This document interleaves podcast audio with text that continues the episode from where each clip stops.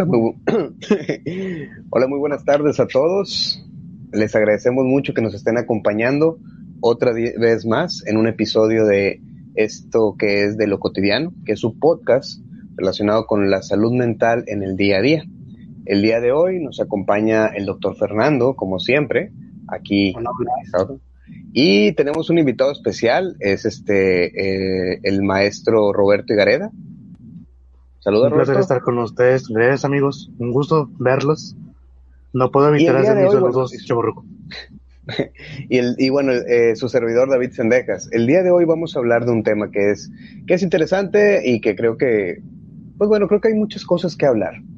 Yo decidí no vivir una vida, por eso vivo todas las vidas. Una vez vi un póster que decía eso como de una persona, un nerd, un ñoño, que decidió como que tener muchas vidas, como que jugar Mario, jugar este, Metro Prime y todos los videojuegos del mundo. El día de hoy vamos a hablar de lo que son los videojuegos en el siglo XXI. Vamos a hablar un poquito de cómo se han desarrollado, esto qué tiene que ver con, con la salud mental y cuál es la perspectiva que podemos tener de esta temática. yo no, no sé ustedes, pero a mí en consulta me llegan muchos, no muchos, pero sí hay una cantidad considerable de padres preocupados diciendo es que se la vive en el, en el Switch, se la vive en el Xbox, y a veces suena más alarmante de lo que podría ser para ellos mismos. Entonces, pues yo creo que hay tres grandes preguntas que vamos a tratar de eso. Pero, pues, por ejemplo, antes de empezar, Fernando, Roberto, ¿ustedes juegan algo? Adelante, Roberto, nuestro invitado de honor. Gracias, Ver. Bueno, yo ahorita estoy jugando muchas cosas. Ahorita también lo voy a compartir como de extra. Estoy haciendo un stream de videojuegos a través de Facebook Gaming que se llama Prestar to Play y estoy jugando juegos de Xbox, estoy jugando juegos de PC y lo que estoy jugando más ahorita sería Fortnite, que es un Battle Royale y también Fall Guys, que es igual un Battle Royale pero más de minijuegos, como tipo Mario Party. Ok, o sea, prácticamente tú estás jugando y pones a que se grabe para para jugar en vivo, que la gente te pueda ver. Así es, y que la gente pueda compartirlo, cotorrear y jugar con amigos también, está divertido. Bueno, yo no, yo no soy tanto de juegos, a veces se aparecen unos de moda que me gustan, cuando salió el Mario Kart de celular me gustó, ah, ahorita juego uno de los Simpsons que es de picarle a, a, casitas y creo que es muy viejo ese juego. Este, pero pues sí, sí, sí, vuelve muy adictivo. Fernando, ¿tú? Eh, pues yo tengo un Nintendo Switch de, pues de pantalla portátil y de vez en cuando juego. No, no, no, digo, no digo que soy muy jugador, unas cuantas, un, ratito entre semana en, una chance, pero no soy así de que de muchas horas o no sé. Antes tenía un PlayStation que jugaba, eh, pero igual, jugaba muy de vez en cuando y dije, no, no, se lo regalé a mí, a mi sobrino, porque pues, no lo usaba tanto. Yo me acuerdo que hace unos años la, la, pregunta que, rodeaba mucho esto de los videojuegos era si los videojuegos hacían bien o hacían mal. Que si una persona estaba en constante eh, agresión en los videojuegos, se volvía una persona agresiva. Y, y no sé, no sé qué, qué opinan ustedes de eso. Por ejemplo, Roberto, pues tú tienes mucho tiempo jugando y pues sin embargo no creo que seas alguien agresivo. ¿Tú qué opinas de esa parte de que los videojuegos, o bueno, tal vez sí, no sé, pero ¿tú qué opinas de eso, de que los videojuegos podrían ser algo malo? Pues mira, yo creo que depende también en el momento en que los niños jueguen y la supervisión de los papás. Pero en general yo no creo que sean malos, yo creo que tiene que ver con, con esta cuestión de, de qué tanto tiempo juegas y realmente qué, qué trasfondo tiene el jugar, ¿no? O sea, puede ser para entretenerte, para platicar con amigos de los juegos de moda, por ejemplo, que ahorita está un juego llamado Among Us, que es un juego en el que pues un grupo, ¿no? ¿Sí lo han visto? No. No. ¿No? Es un juego de móvil y de, y de PC. En para lo corto, es de cuenta que es un grupo de 10 personas y tienen que descubrir hasta dos impostores. Y es una navecita y los impostores están este, dañando la nave y el chiste es que destruyen la nave y encontrar a los impostores antes de que hagan eso. O sea, es un juego en el que, pues no significa que seas impostor, significa que seas una persona mala en la realidad, ¿no? ese papel de ser el malo, ¿no? Sí, es como, como el de la herencia de la tía Agatha versión móvil. Sí, algo así. Nadie jugó la herencia de la tía Agatha, ¿verdad? No sé de qué estar hablando. Yo, sí, a huevo. Voy a sentir como estuviera entendiendo. Vamos a, sentir. Bueno, yo no creo, sencillamente, yo no creo que si una persona se pone a, a jugar Monopoly durante muchas horas al día, se convierta en un inversionista el día de mañana.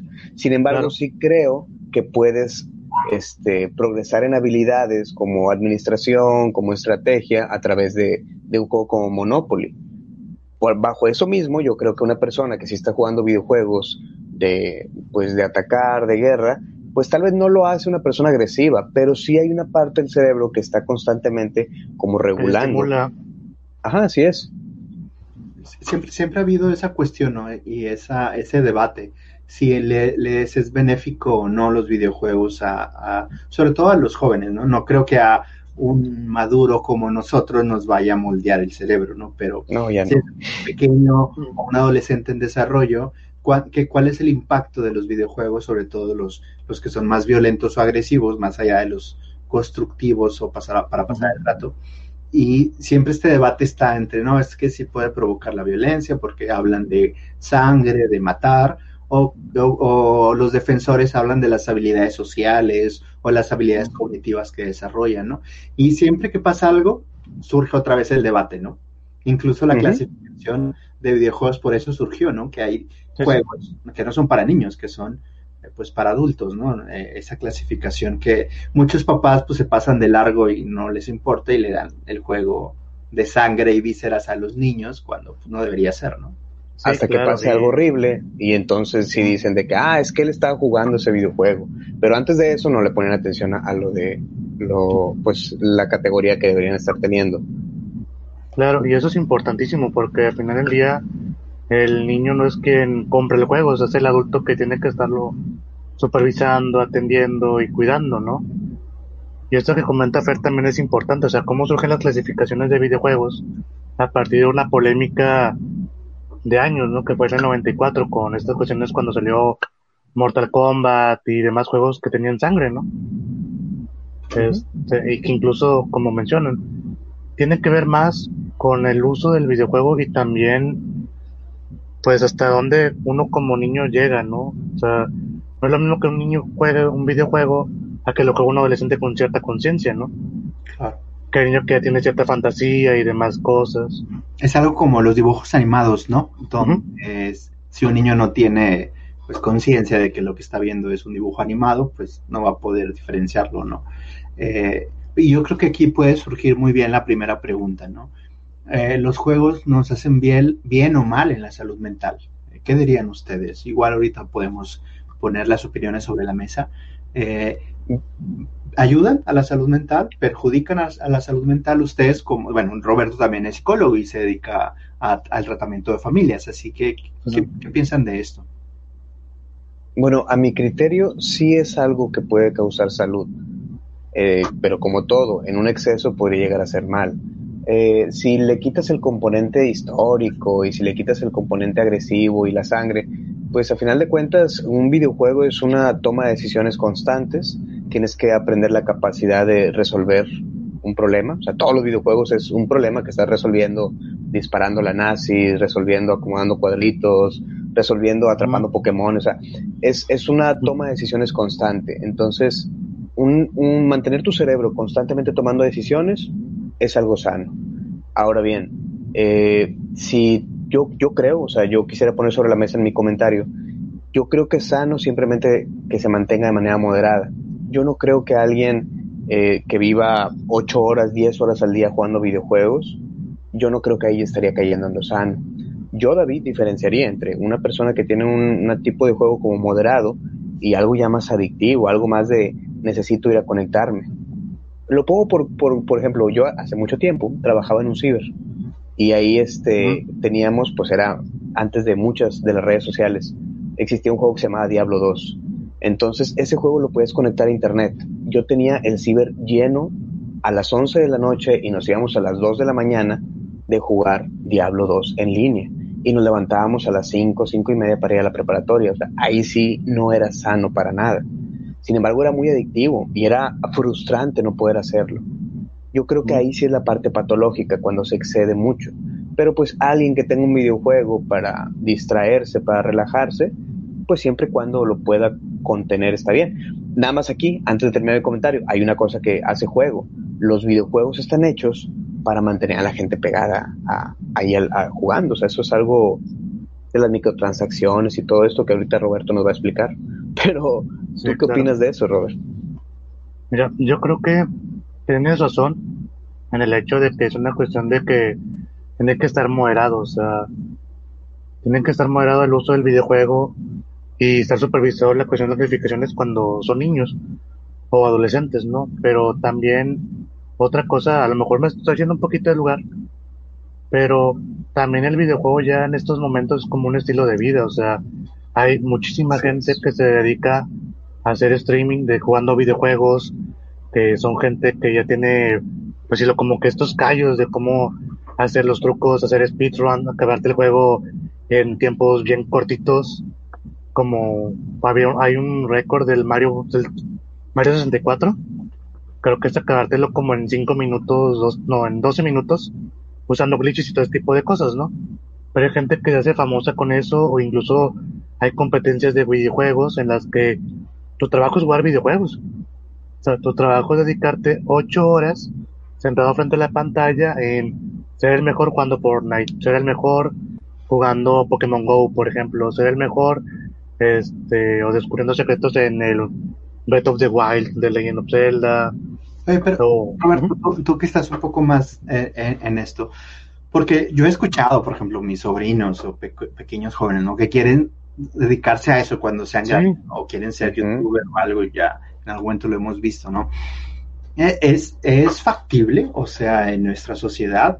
¿O es como el sueño que todos teníamos de niños de ser futbolistas de la selección nacional y que si bien es posible, todo es posible aquí en la vida, solo un muy bajo porcentaje de, de, los que jugábamos fútbol íbamos a jugar fútbol. pueden llegar a eso. En, videojuegos no es algo así, es algo como, no, no, no sé, eh, desconozco, pero qué tan posible es que alguien se dedique a eso. Pues si es posible con constancia y estando actualizada en todo ese rollo, porque realmente, tan, pues decirlo, un porcentaje sí es muy bajo. O sea, no te voy a decir que hay del 100% un 80 llegan, pues no. O sea, yo creo que pues sí, o sea, es muy complicado porque tienes que invertir tiempo, tienes que invertir tecnología en eso para hacer los streams simplemente, o sea. Y para ser suficientemente bueno, ¿no? O sea, tenías que darle mucho tiempo que le practicar a otras cosas, supongo. Sí, claro, o sea, por ejemplo, hay muchos streamers que juegan videojuegos que eran youtubers. O sea, por ejemplo, Fede Lobo era youtuber y se dedica también a cierto punto a hacer streams de videojuegos, pero no es su fuerte. Pero como ya tiene esa plataforma de ser una figura pública, pues ya salta mucho más, fácil, ¿no? fácil pero otras personas que he conocido, claro, pero otros youtubers que he visto que digo, a este chavo no lo conozco de ningún lado. Por ejemplo, para hacerles comercial, Chaparrito, yo creo que tiene unos, creo que si no es medio millón de seguidores en Facebook, llega al millón. O sea, y es un chavo de unos, sobre todo decir chavos de 30 años, que vive haciendo transmisiones de Twitch.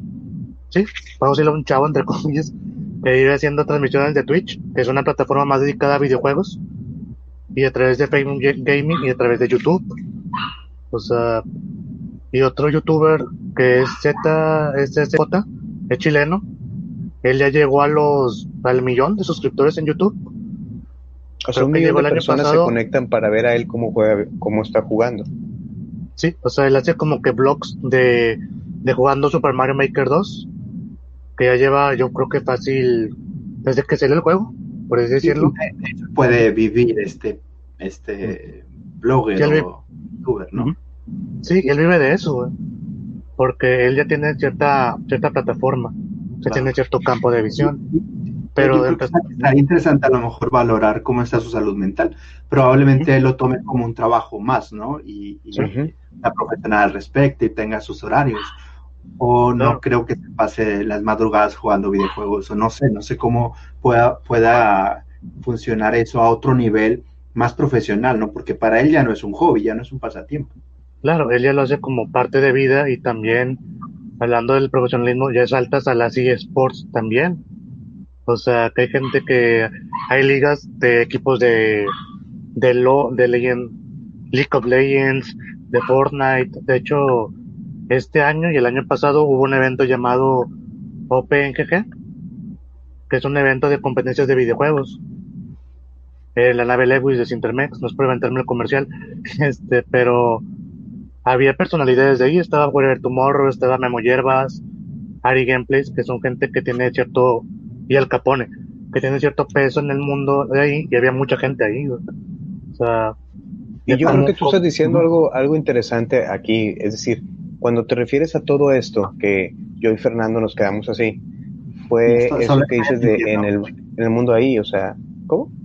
Solo asiento porque no sé de qué, de qué hablan. No, por, el mundo ahí, porque entonces...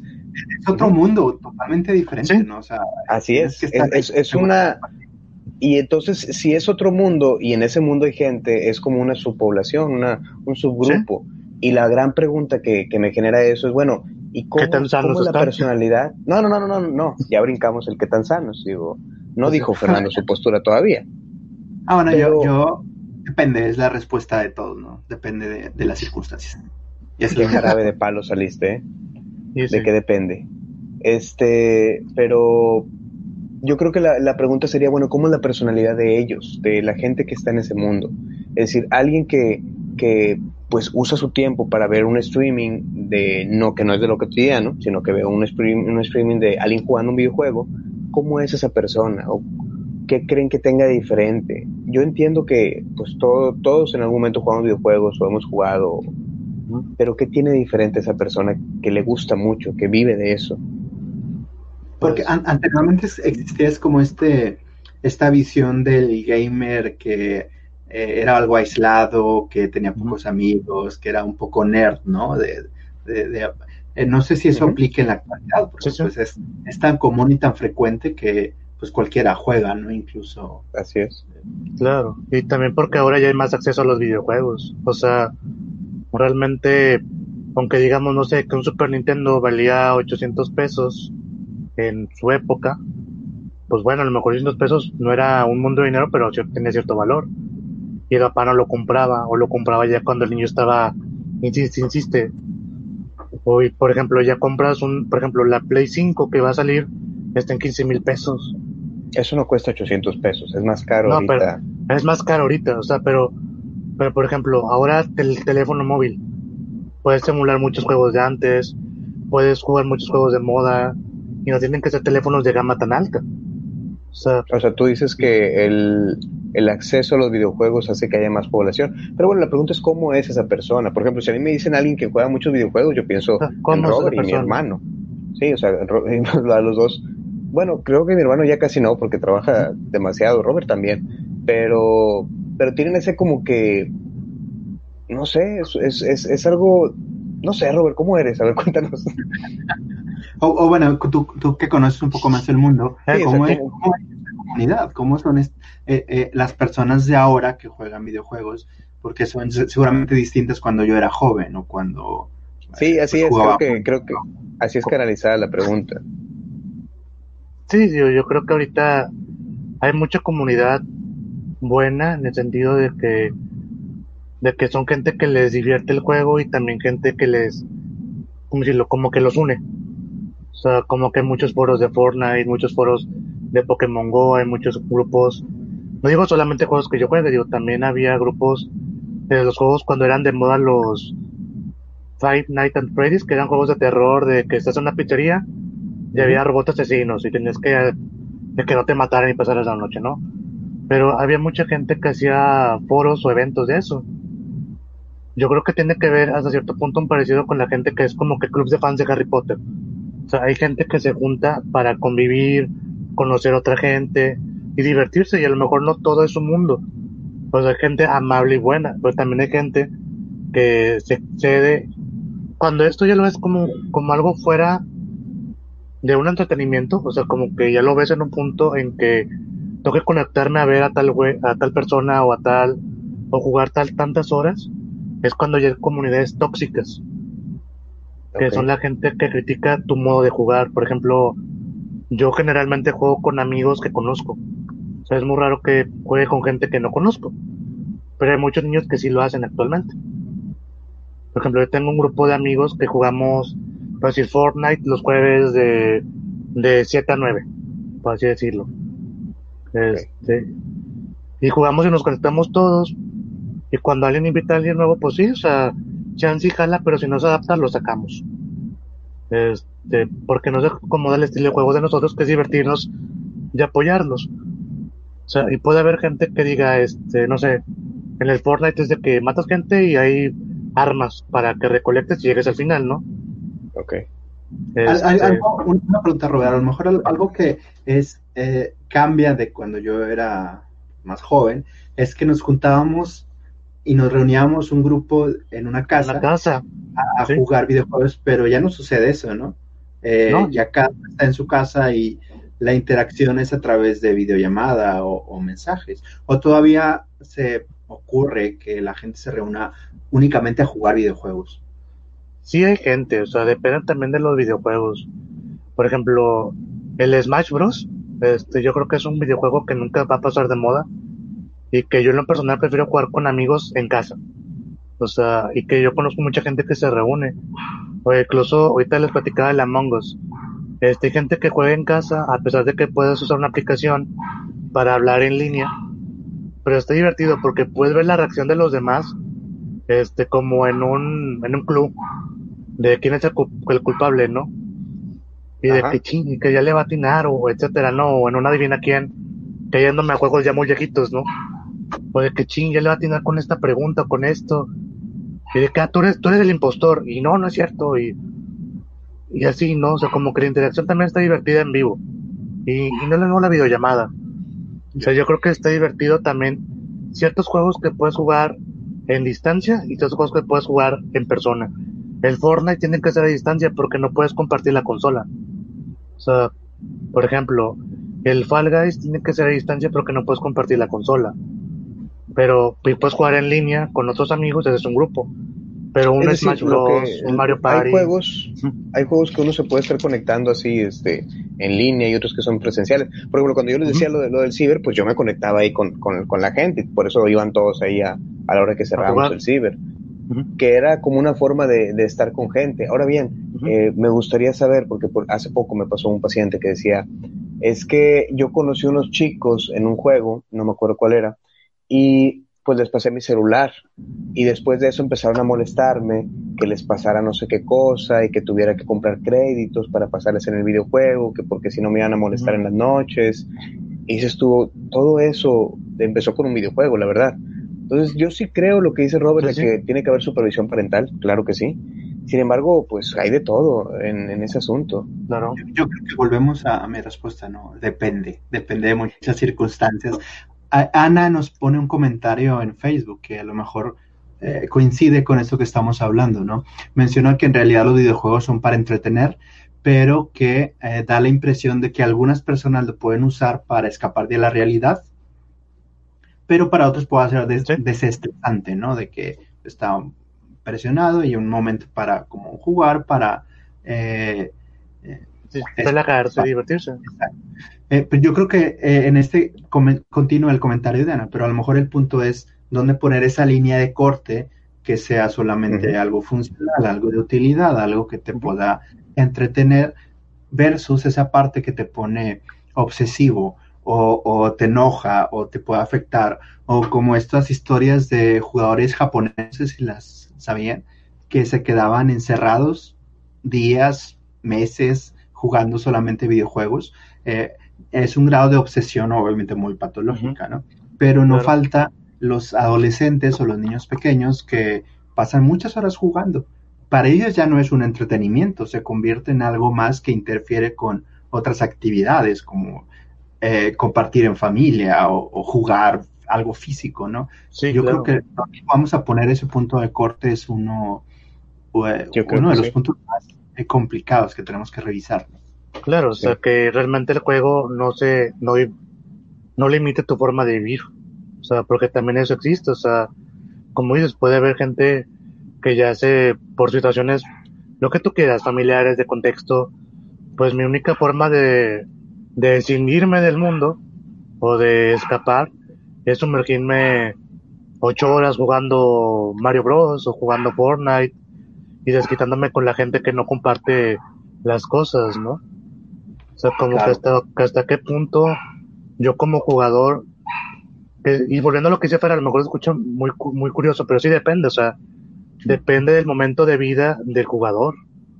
Porque no es lo mismo ser un jugador de niño a ser un jugador de adulto o ser un jugador adolescente. Sí, porque incluso ahorita haciendo una comparación a lo mejor de los deportistas con los videojugadores actuales de eSports. O sea, yo conozco a un amigo que es deportista desde niño. Exacto. Y él se dedica a eso. O sea, empezó jugando fútbol, pero vio, ah, pues es que es muy bueno jugando fútbol. O sea, y mete el otro deporte, ah, es muy bueno jugando handball. Sí, y, igual pasa en esto, o sea, que es muy difícil. Pero también puede haber papás que digan, ah, mi hijo es muy bueno este, jugando videojuegos. ¿Por qué no le apostamos a esto, pero con cierta supervisión, no? Yo creo que la competencia siempre va a ser algo que pueda mantenerte, o sea, la competencia es oh. algo que te mantiene. Y de eh, estructura. Bueno, yo pienso eso. Disculpa que te interrumpa. No, no, no.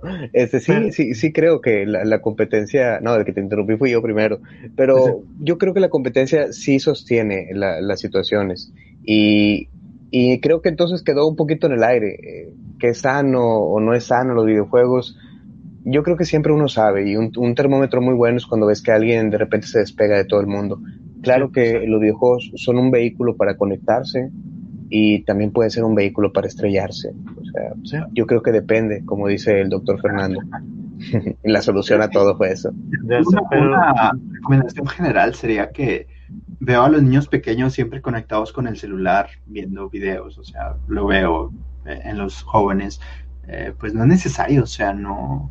El, el, el cerebro humano necesita cambios, necesita interacciones, necesita metas a romper, que a veces como decías tú, David, el, videojuego es diseñado por alguien, para algo, y que tiene un beneficio, de un objetivo detrás, que es que sigas jugando, que compres algo, o que, pases consumiendo. Exacto. Y la naturaleza y la vida en general suele ser como muy inesperada, no, no dirigida por algo, sino cuando jugamos fútbol nadie puede eh, predecir. Exacto, que eso sí sucede en los videojuegos, ¿no? Yo recomendaría, bueno, desde mi punto de vista, que siempre lo natural es mejor, no quiero antes no existía esto y no nos, no, nos pasaba nada, no nos aislábamos del mundo. Eh, obviamente todo con medida y pues depende, ¿no? Depende de cada circunstancia y cada familia. Sí, se da cuenta la gente que nos escucha hace tiempo que, que Fernando desde que hace yoga, y, pero no que hace yoga, que hace meditación, ya es un, Fernando Zen muy diferente. pero bueno, este, la verdad es que te agradecemos mucho Roberto que nos hayas acompañado el día de hoy, eh, aquí en De lo Cotidiano.